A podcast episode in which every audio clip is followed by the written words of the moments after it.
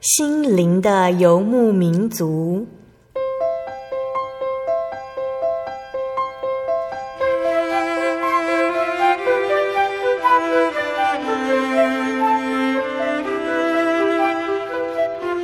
在这个谁都不管谁的后现代社会里，每个人的心灵都是游牧民族。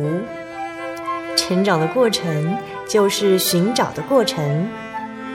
每一颗漂泊的心灵，其实都在寻找生命的绿洲。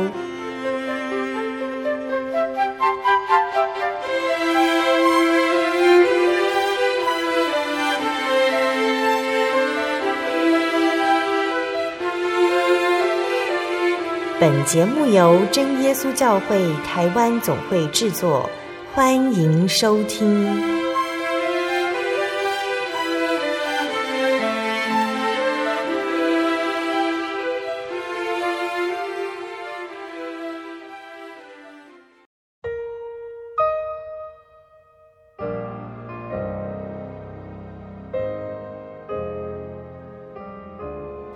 Hello，所有在空中的听众朋友们，大家平安，欢迎收听今天的心灵的游牧民族，我是贝贝。大家这个星期过得愉快吗？这几个月的新闻哦，带给社会上很多的恐慌和伤心哦。在现在以金钱还有学士主义挂帅的社会里，人们终日追求自己所想要的，忙到最后，眼睛忙了，心也跟着忙了。人们总以为自己的知识是丰富的。直到毕了业，出了社会，才会发现哦，就算有着高知识分子的头衔，并不代表着什么，依然还是不如别人一截。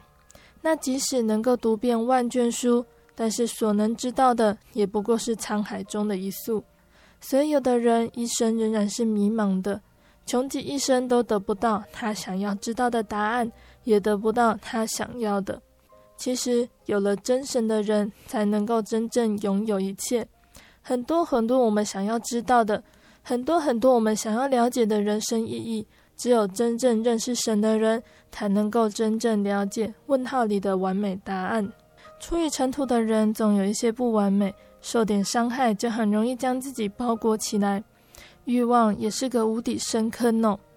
只有真神比任何人都更了解人的软弱，也借着人的软弱，让人们在他们身上看到恩典。看见的人也得以刚强。圣经的约翰一书四章十节这里说：“不是我们爱神，乃是神爱我们。”得到感受到神恩典福气的人们，无论是在可安歇的水边，或者是死荫幽谷，都知道神一直默默地陪伴在我们的身边，在我们所行的路上，让我们感受到福杯满溢的感动。我们该做的就是珍惜我们所拥有的信仰。一切，并且将这恩典信息呢，再告诉更多身边的人哦。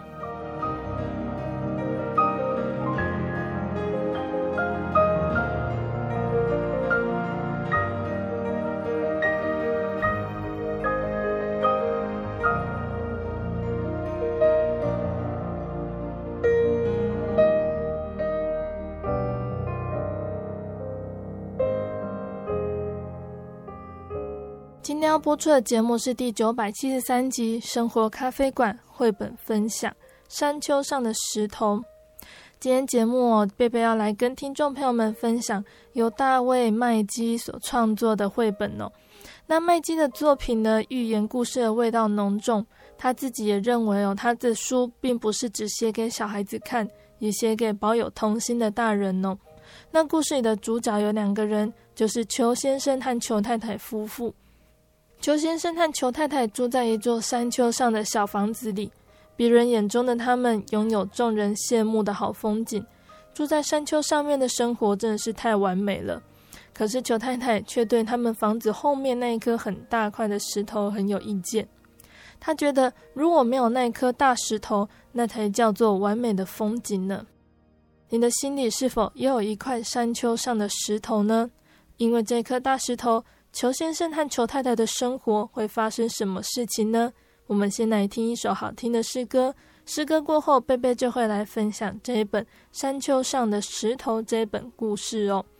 那贝贝要播放的诗歌是《你是否已祷告》。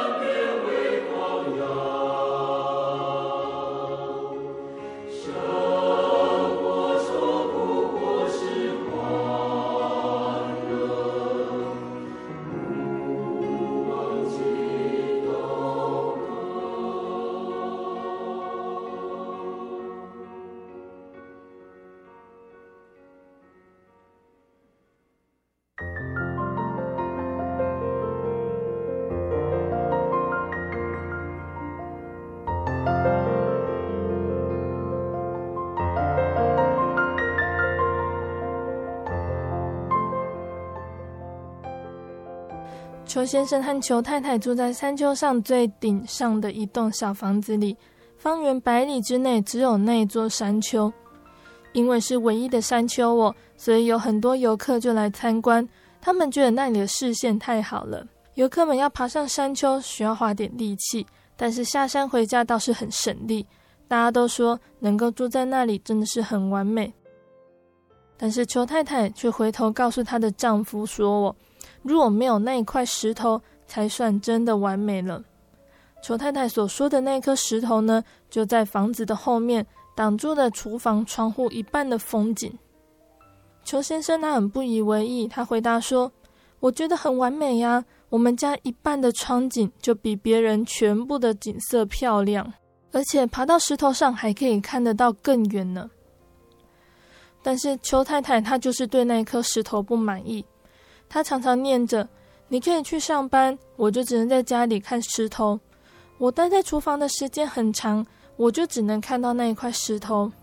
那最常说的哦，就是那颗石头挡在那里，真的是好可惜哦。”那终于有一天晚上，当裘太太抱怨完之后，裘先生就说：“明天我就来想办法处理掉那一颗石头。”裘太太听得很高兴哦。那第二天呢，裘先生他就挖掉石头外侧的泥土，接着他从另一边推动石头，石头就一路滚到山丘底下了。裘太太在旁边看到他乐坏了。现在从厨房的窗子望出去，可以看到完整的风景。但是那天晚上，他们家却出现了一个很奇怪的嘶嘶的声音哦。裘先生因为白天工作太辛苦了，早就累得睡着了。只有裘太太听到这个声音。那到第二天晚上，换裘先生也听到了，他就跟裘太太在讨论那个奇怪的嘶嘶声是什么呢？那又过了一天哦，当裘先生他下班回家的时候，他觉得下班回家的路好像变容易了。当裘先生回到家里，发现裘太太正在哭泣。裘太太她边哭边说：“山丘变矮了，那个嘶嘶的声音是山丘里的空气，就是从挖掉石头的那个洞口漏出来的。”就这样子，一天又一天，一夜又一夜，山丘越来越矮，直到有一天，山丘整个消失了。邱先生说：“现在我们就跟别人完全一样的耶。”好奇的游客还是会来到这边，但是他们不会停留太久。这里没有什么值得看的。可怜的邱太太哦，山丘没了，风景也没了。从窗子望出去，她还看得见那一颗石头就立在远处，而且那个奇怪的嘶嘶声音并没有停下来。从白天到晚上，从晚上到白天，邱家的房子不断的下陷。直到山谷最底的地方，游客们仍然会来到这里。毕竟这是方圆百里唯一的一个山谷，而且要下来很容易。但是他们也不会停留太久。山谷里没有什么风景可以看，而且要爬回家还挺累人的。有一天晚上，一阵可怕的隆隆声和撞击声把邱先生和邱太太吓了一大跳。邱先生把棉被掀开一个小缝往外瞧，然后又跑到门边探头出去看看发生了什么事。但是外头黑漆漆的，什么都看不清楚。邱先生就赶快把门锁好，赶快回到床上躲进棉被里。到了早上，邱先生他谨慎小心的看看外头，他突然推着邱太太大叫：“是那颗石头诶！”那颗原本我们移开的石头，它滚下山谷，卡回那个凹洞上了。裘太太在厨房里也跟着大叫，因为她发现那颗石头滚回去凹洞里，现在把厨房整个窗景都遮住了。但是裘先生说：“不要担心，这件事情交给我。”那接下来一整天呢，裘先生就在石头后面东弄弄西弄弄的。一直到完成了，他就拉着裘太太到石头旁边来看。原来裘先生在石头上画了一幅画。他说：“至少现在厨房有一片风景了。”裘太太看得很高兴，而且很感动哦。而且那个奇怪的嘶嘶声音已经停止了。那现在呢，地里头的空气没有地方逃，裘家的房子开始往上升，从白天到晚上，山谷渐渐消失了，房子不断往上升，最后山丘终于回到原来的老样子。游客们又再一次努力爬上来参观这个方圆百里唯一的山丘。游客们这样对裘太太说：“你真幸运，有这么好的风景，住在这里真的是太完美了。”裘太太满心同意，而且满足地说：“住在这里真的很完美，而且最棒的就是厨房的窗景了，我可以带你们一起去看看我先生的画。”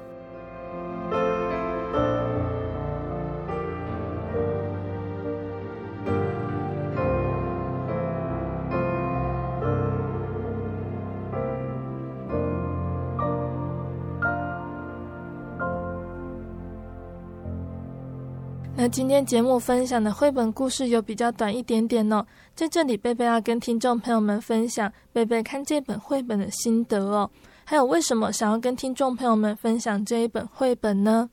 故事的开始哦，裘先生和裘太太住在人人称羡的山丘上，因为视野很好，方圆百里一览无遗。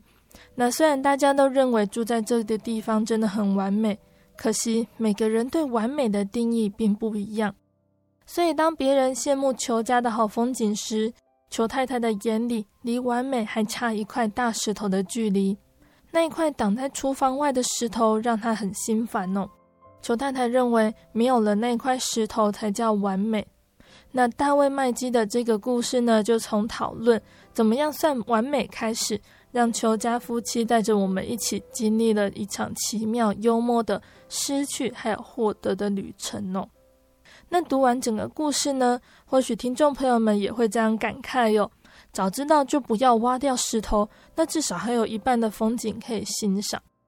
不过，我们都说千金难买早知道，有的时候失去一些东西换来一个宝贵的经验也不错哦。那如果这个时候一直想着失去的半边风景，恐怕才是真正的损失惨重。那裘太太就是经过这一次的教训哦，她学乖了，她不再抱怨她的生活，反而经过这件事情呢，裘太太确定裘先生真的是很爱她哦。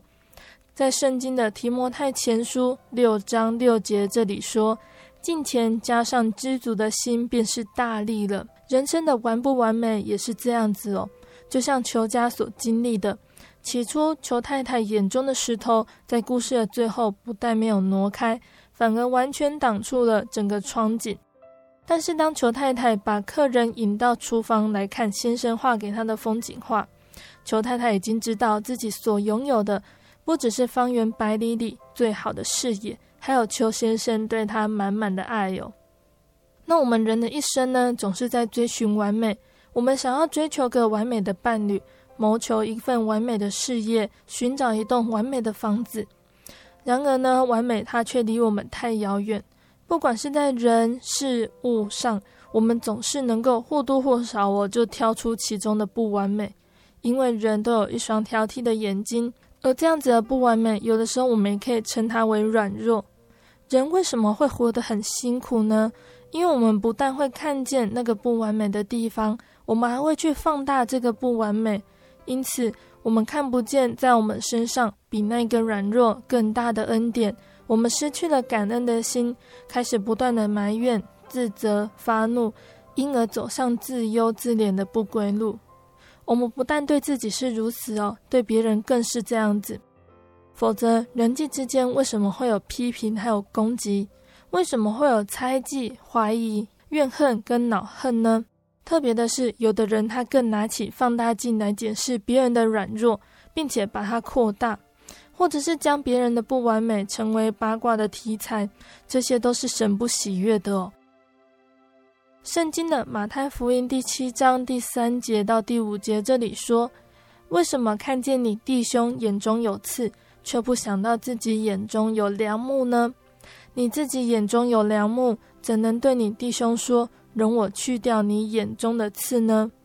先去掉自己眼中的梁木，然后才能看得清楚，去掉你兄弟眼中的刺。那对于我们自己听到别人的软弱，消极的方法就是不要再把它扩散出去，至少不是从我们的口里扩散出去的，因为这样子做对那个人并没有益处，反而叫软弱的人更容易跌倒。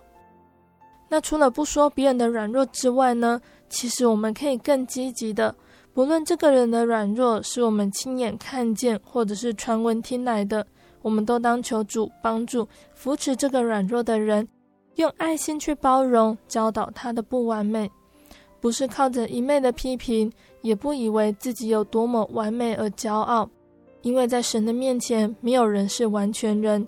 只有靠着神的大能，并且不断的灵修，才能够成为完全哦。每个人的不完美，只有主耶稣能够弥补，也只有主耶稣知道应该用什么样的方法，才能够让不完美的人得到安慰。我们所能做的，就是为他人、为我们自己的不完美来祷告，也祈求神保守，让我们能够记取别人的软弱，不致在信仰上重蹈覆辙。我们也可以学习到珍惜，还有彼此相爱。就像圣经哥林多前书十二章里说到的，就如同身子是一个，却有许多肢体，而且肢体虽多，仍然是一个身子。眼不能对手说“我用不着你”，头也不能对脚说“我用不着你”。不但如此，肢体上人以为软弱的，更是不可少的。身上肢体我们看为不体面的。越发给它加上体面，不俊美的越发得着俊美。我们俊美的肢体自然用不着装饰，但是神搭配这身子，把加倍的体面给那有缺陷的肢体，免得身上分门别类，总要肢体彼此相顾。那主耶稣在新约的时候呢，有跟我们说了一个新命令，就是要彼此相爱。主耶稣怎么样爱我们？我们也要怎么样彼此相爱？那刚刚有说到我，我们都是肢体，肢体之间呢要彼此相顾，互相照应。如果有一个肢体受苦了，就像我们可能在工作的时候，我们的手不小心去受伤了，或者是脚不小心受伤了，你不会说那个是手的事情，那个是脚的事情，反而你会觉得全身就很不对劲，因为全身都一同受苦了。那从神来的爱就是有恩慈，能够彼此相爱的。所以，那借由这本绘本，我们可以去学习什么叫做珍惜，也明白应该要用什么样的态度去面对自己还有别人的不完美哦。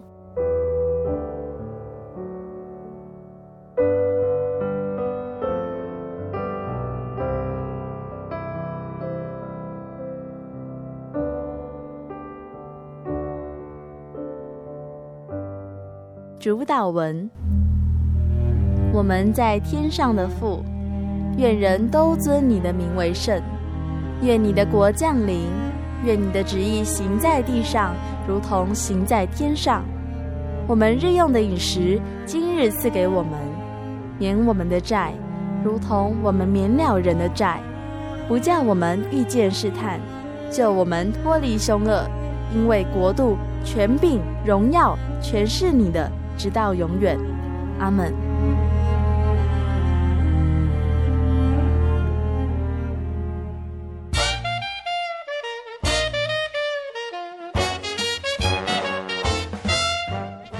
阿喜，好久不见，你要去哪里？我今天要去教会。哎，今天是星期六，又不是星期天。我们真耶稣教会都是在星期六守安息生日的哦。哦，真的啊？那你们都去教会做什么？很多啊，我们会唱诗赞美神，还有听圣经的道理，还有很多很多。哇，听起来让我也好想去哦！在哪里？在哪里？我可以跟你去吗？可以啊，你可以星期六安息日的时候跟我一起去教会。我们在各地都有真耶稣教会哦。你可以上网搜寻喜信网络家庭，网址是 j o y 点 o r g 点 t w。哦，我知道了，我现在就去 j o y 点 o r g 点 t w。欢迎您到各地真耶稣教会，与我们一起参加安息日聚会。愿您平安。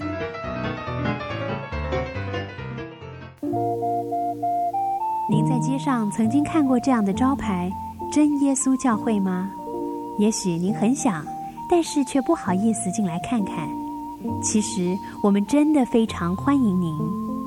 下次当您在路过真耶稣教会时，欢迎您进来与我们同享神的恩典。真耶稣教会台中邮政六十六至二十一信箱，欢迎来信，愿您平安。我对圣经的道理好有兴趣哦，可是又不知道怎么入门哎。你可以参加圣经函授课程啊！真的啊？那怎么报名？只要写下姓名、电话、地址，寄到台中邮政六十六至二十一号信箱，很快的，你就会收到第一课的课程了。赶快去记吧。嗯。圣经函授课程能循序渐进的引导您更了解耶稣基督的福音，得到生命的滋润和来自信仰的力量。本课程完全免费，欢迎来信台中邮政六十六至二十一号信箱，请注明参加函授课程。愿神祝福您。不要拜日月星星，不要拜世界伟人，不要拜一切偶像，但要拜永活真神。我们在天上的父，愿人都尊你的名为圣，愿你的国降临，愿你的旨意行在地上，如同行在天上。我们日用的饮食，今日是给我们，免我们的债，如同我们免了人的债，不叫我们遇见试探，救我们脱离凶恶。因为国度、权柄、荣耀，全是你的，直到永远。阿门。我对圣经的道理好有兴趣哦，可是又不知道怎么入门哎。你可以参加圣经函授课程啊！真的啊？那怎么报名？只要写下姓名、电话、地址，寄到台中邮政六十六至二十一号信箱，很快的，你就会收到第一课的课程了。赶快去寄吧。嗯。圣经函授课程能循序渐进的引导您更了解耶稣基督的福音，得到生命的滋润和来自信仰的力量。本课程完全免费，欢迎来信台中邮政六十六至二十一号信箱，请注明参加函授课程。愿神祝福您。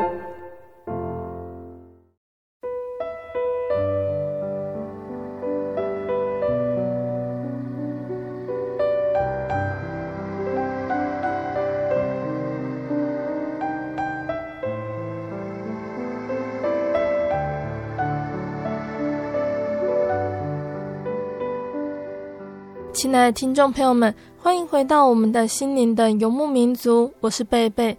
今天播出的节目是第九百七十三集《生活咖啡馆》绘本分享《山丘上的石头》。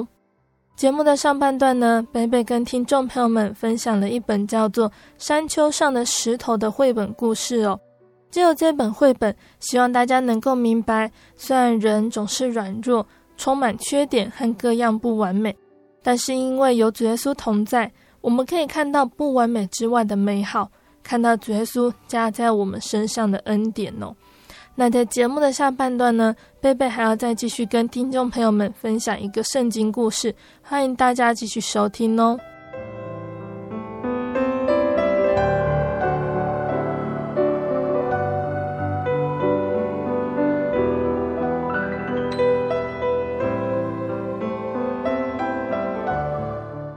亲爱的听众朋友们，在下半段的节目中，贝贝要来分享一段圣经故事哦。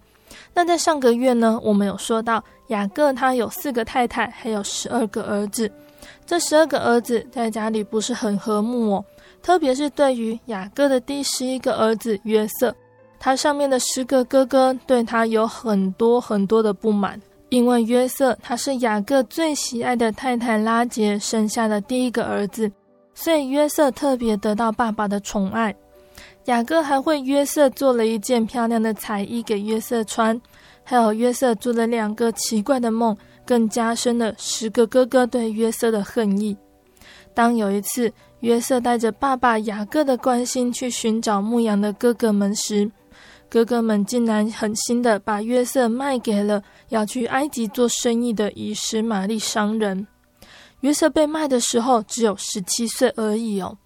那约瑟到埃及之后，他会遇到什么样的事情呢？约瑟是不是真的感受到神与他同在呢？我们一起来聆听接下来的故事哦。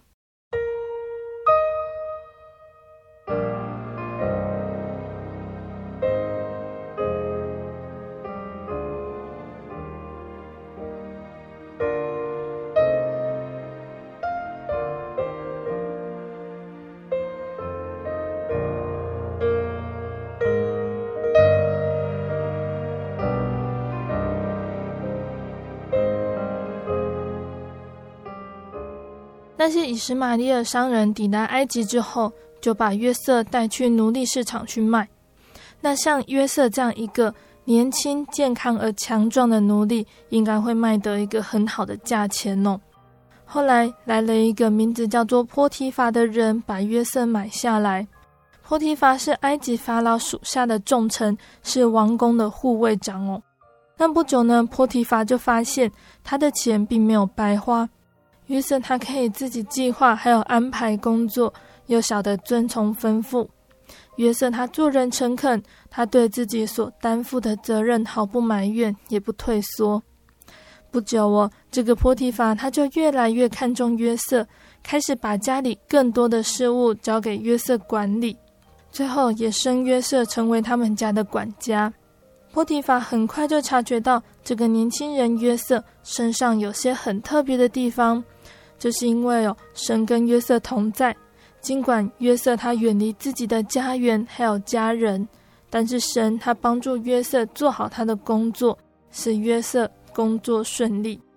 那虽然约瑟呢，他刚开始是在波提乏的家中做奴隶，但是约瑟必然也感到满足哦。他在这个显要人物的家中是一个被主人信靠、宠爱的仆人。约瑟自己也知道神与他同在。但是不久，约瑟他又惹上麻烦了。这次也不是约瑟自己犯的过错哦。波提法的妻子呢，也就是约瑟的女主人哦，很快就喜欢上这个俊俏的年轻人。那不久哦，趁着有一次波提法在外工作的时候，女主人就引诱约瑟跟他通寝。但是约瑟并没有顺从女主人的意思。约瑟他很震惊地回答女主人说：“主人将一切的家务交给我管理，我怎么能够瞒着他跟他的妻子同情呢？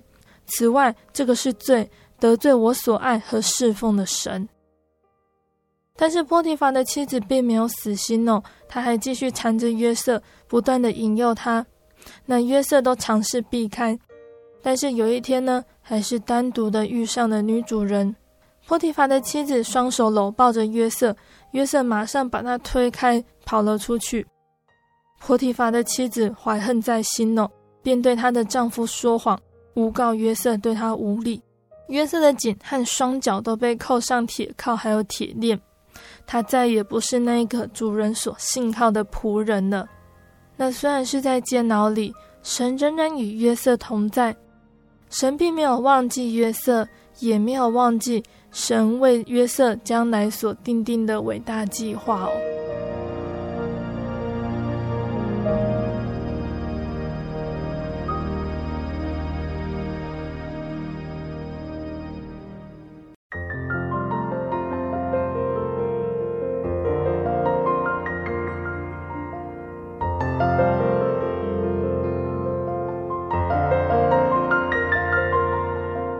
亲爱的听众朋友们，我们的故事呢，就先分享到这里喽。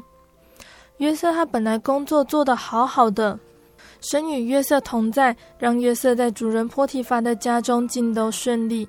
没想到女主人竟然会因为约瑟不答应和他同房，就陷害约瑟到监牢里了。听众朋友们听到了，一定会跟贝贝一样气愤哦。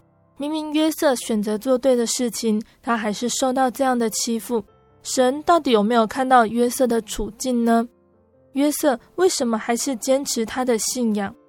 贝贝在这里分享自己的心得哦，或许听众朋友们会在这里找到你要的答案哦。那虽然我们说约瑟他被带到埃及去，但是我们也知道，这是神展开了拣选约瑟为贵重器皿的计划哦。因为在故事的后面呢，我们可以小小的跟听众朋友们透露一下，那神的计划呢，就是要让约瑟来保存以色列子孙共七十个人，在未来的饥荒中可以活命，并且实现神对亚伯拉罕子孙的预言呢。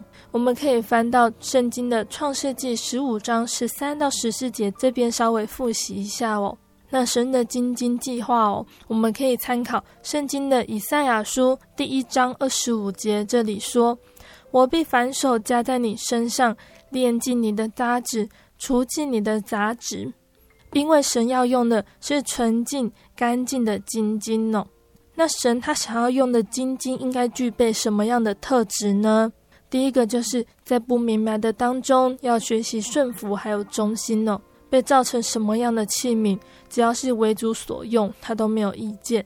那第二个是要有宽大的心，也就是要有相当的延展性。那第三个就是在人性中的考验中得胜，也就是要有圣洁的本质。那第四个就是要通过时间的漫长等待，忍耐被塑形的长时间。那精金计划呢，是神的主权哦。被挑中的人固然已经被命定了，但是是不是能够胜任，也都是在一念之间呢？那算算看，雅各他是在九十一岁的时候，才从他心爱妻子拉结得到了约瑟。那雅各已经走在信仰的成熟期，除了对约瑟非常非常的宠爱，那雅各他也将毕生最重要的那一位神，也就是亚伯拉罕的神、以撒的神呢，用十七年的岁月，将神如何的恩典、如何拜神来告诉约瑟。约瑟的心中有神，但是神怎么知道约瑟能不能够承担大任呢？那约瑟他下到埃及呢，独自一个人就要来接受考验了。那我们一般都说英雄难过美人关，那其实也不算是美人关哦。说白一点，是自己情欲的这一关。神要考验约瑟能不能够制服自己的肉体。约瑟百事顺利，不敢得意忘形。他深知落难中仍有神的祝福，因为神与他同在。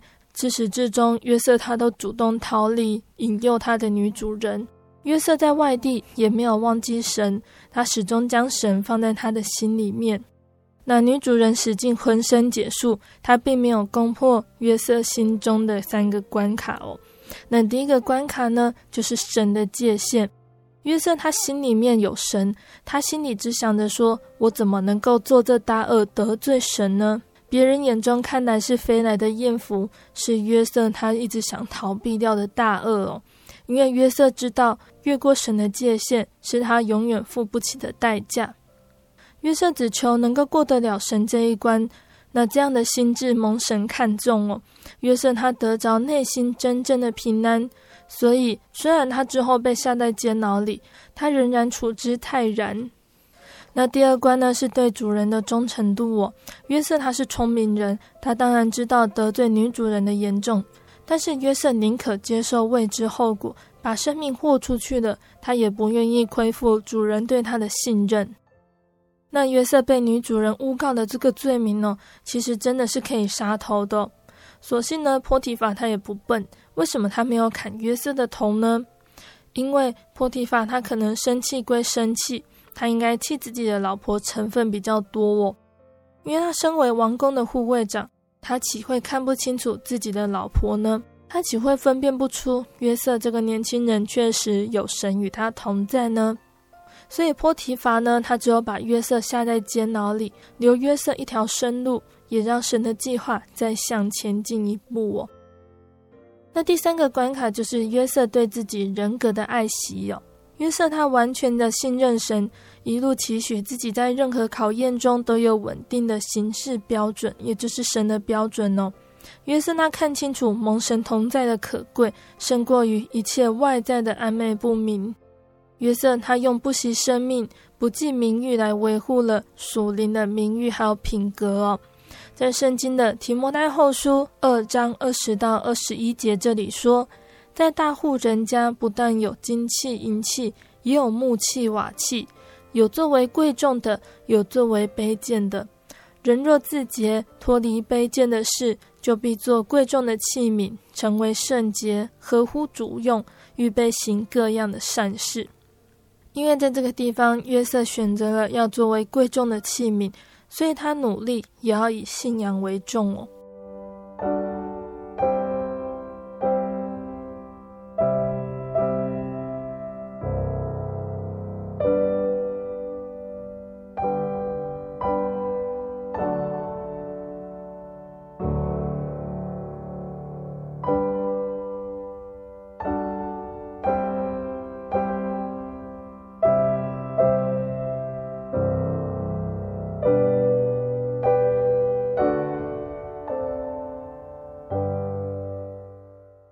约瑟经历过这样子的磨练，他仍然没有放弃他的信仰原则哦。那今天我们分享约瑟的故事呢，是在圣经的创世纪三十九章的地方。那如果我们继续往后翻呢，我们会看到，当约瑟被埃及法老王召见之后，法老对他的臣仆所说的话。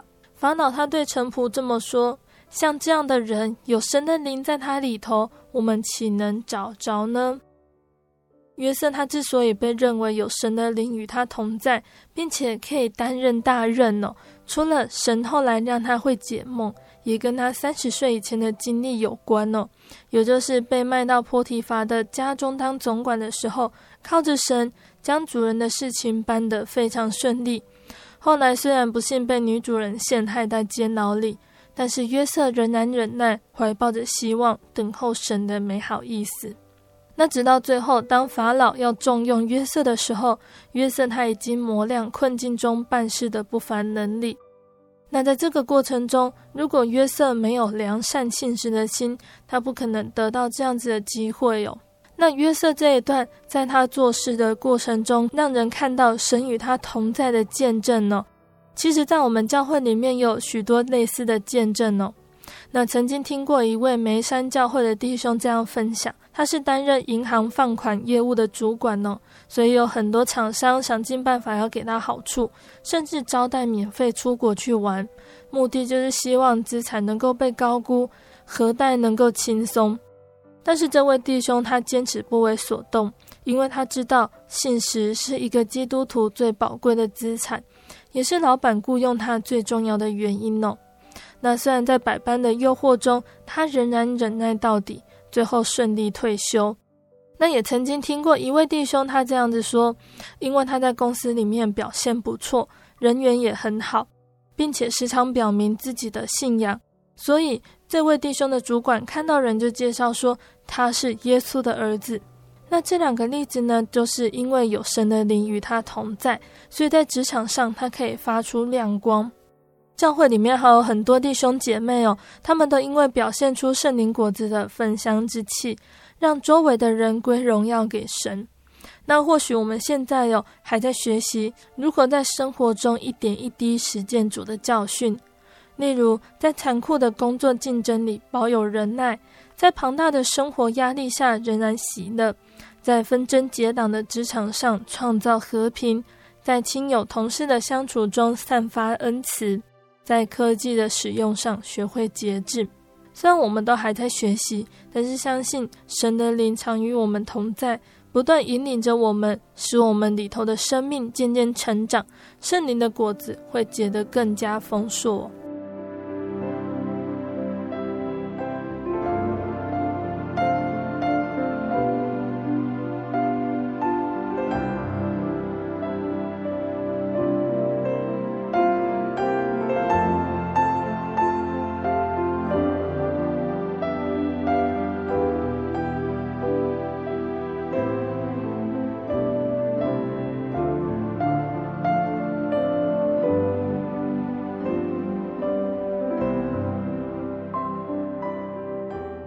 那听过这两集节目的听众朋友们，或许也会觉得，为什么约瑟的命运这么坎坷？如果是我们面对这样的事情，还不一定会熬过这些难关呢、哦。那除了我们刚刚说到，因为神要磨练约瑟，使约瑟成为神要重用的器皿，那贝贝还有看过别人是这样分享的、那他说他在观察神创造的大自然及万物的生存法则呢，没有天敌的动物。因为他不必随时提高警觉，生活过于安逸松散，往往就是最早灭绝哟。反观有天敌的动物，因为随时准备对抗凶残、抵御外物，反而逐步茁壮。所以他得出了一个结论哦：不要憎恨自己的敌人，真正促使一个人咬着牙坚持到底，真正激励一个人不断成功的，不是鲜花和掌声。不是亲人和朋友，而常常是那些可以置人于死地的打击，还有挫折，以及那些一直想将你彻底打败的敌人和对手。如果没有狮子，羚羊永远跑不了那么快。那这样子的启示呢，就让人想到我们的信仰哦。假设神他舍不得让我们吃苦，一直将我们放在温室中，没有患难，没有操练。我们的灵命终必枯萎，以至于死亡。那如果将我们放在忧患，常常遭到试炼，信仰反而得以茁壮。所以，我们不止不要跟神抱怨，让我们陷于苦难，反而要感谢神，舍得让我们吃苦，让我们放在逆境中。因为唯有经历过忧患的生命，才真正经得起风雨，受得住考验哦。圣经里说。人在年幼负恶，这原是好的。也说我受苦是与我有益，为要使我学习神的律例。更说你们落在百般试炼中，都要以为大喜乐。所以负恶、受苦、试炼，都是神用来使我们灵命更加完全的。借由这些天敌呢，才能够炼尽我们生命中的杂质，才能够让我们达到完全的地步。所以，我们想想。如果约瑟并没有被兄长卖给以实玛利人，然后被带到埃及去，又卖给法老的护卫长波提乏，而且在波提乏的家里管理家务，年纪轻轻就当人奴隶，学着忍气吞声，学着放下身段来伺候人。如果约瑟也没有被主人的妻子诬陷，下到监牢里失去自由，受尽痛苦，约瑟那后来是不是真的能够升任宰相的位置？治理埃及全地呢？贝贝子很喜欢以赛亚书三十章二十节这一句经节哦。主虽然以艰难给你当饼，以困苦给你当水，你的教师却不再隐藏，你的眼必看见你的教师。圣经上又说哦，谁能使我们与基督的爱隔绝呢？难道是患难吗？是困苦吗？是逼迫吗？是饥饿吗？是赤身露体吗？是危险吗？是刀剑吗？然而，靠着爱我们的主，在这一切的事上已经得胜有余了。这里告诉我们，神虽然以艰难给我们当饼，以困苦给我们当水，那当天敌包围在我们四周，神他却说自己不再隐藏，必让我们在受苦的时候看见神在当中哦。或许神会用患难、困苦、逼迫、赤身露体。危险、刀剑等等天敌来熬炼我们，但是这些天敌都不能使我们与基督的爱隔绝。所以靠着爱我们的主，在这一切的事上，我们都能够得胜有余。我们还惧怕什么呢？约瑟在今天分享的故事里，我们看到他年纪轻轻就成为地下的奴隶，但是神与约瑟同在，使他所做的工都很顺利。并且让他的主人也看到神在约瑟身上的恩典哦。但是当约瑟好不容易受到主人的重用，却因为女主人的诬陷，让约瑟又失去了一切，更成为了阶下囚。神的同在会改变约瑟的命运吗？命运差到不能再差的约瑟，神会如何带领他成为精金呢？听众朋友们要记得收听之后的生活咖啡馆单元哦。那在节目的最后，贝贝要再来跟听众朋友们分享一首好听的诗歌。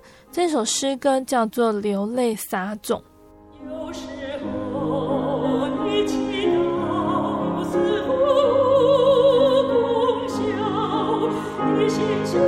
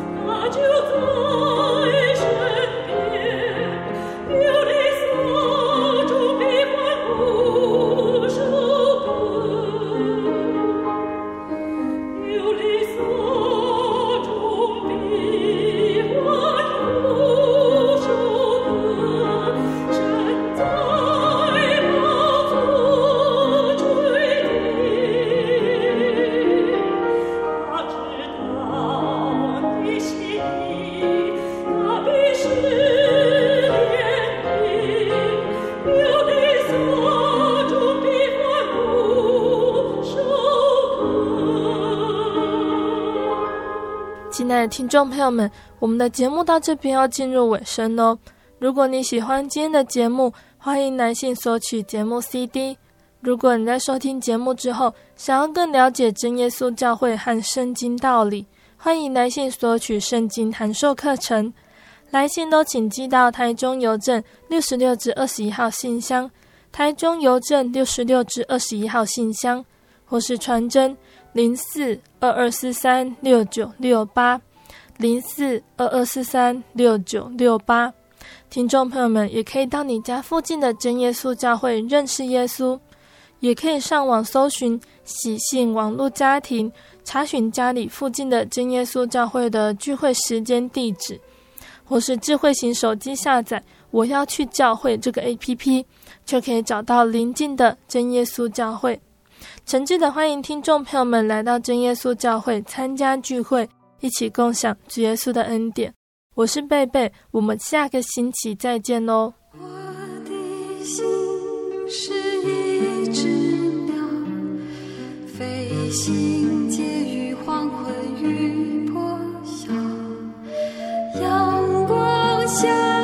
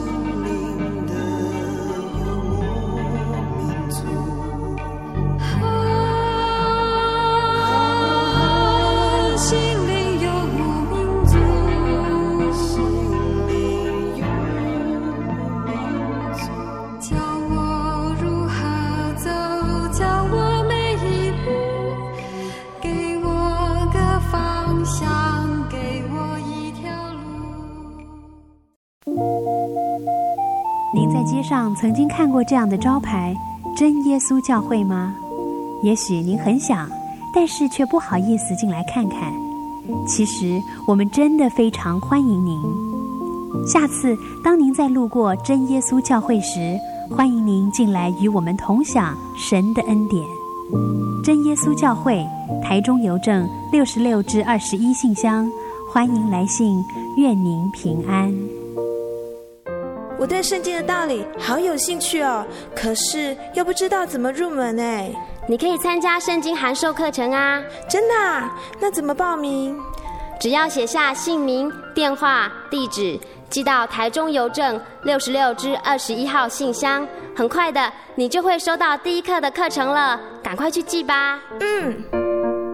圣经函授课程能循序渐进的引导您更了解耶稣基督的福音。得到生命的滋润和来自信仰的力量。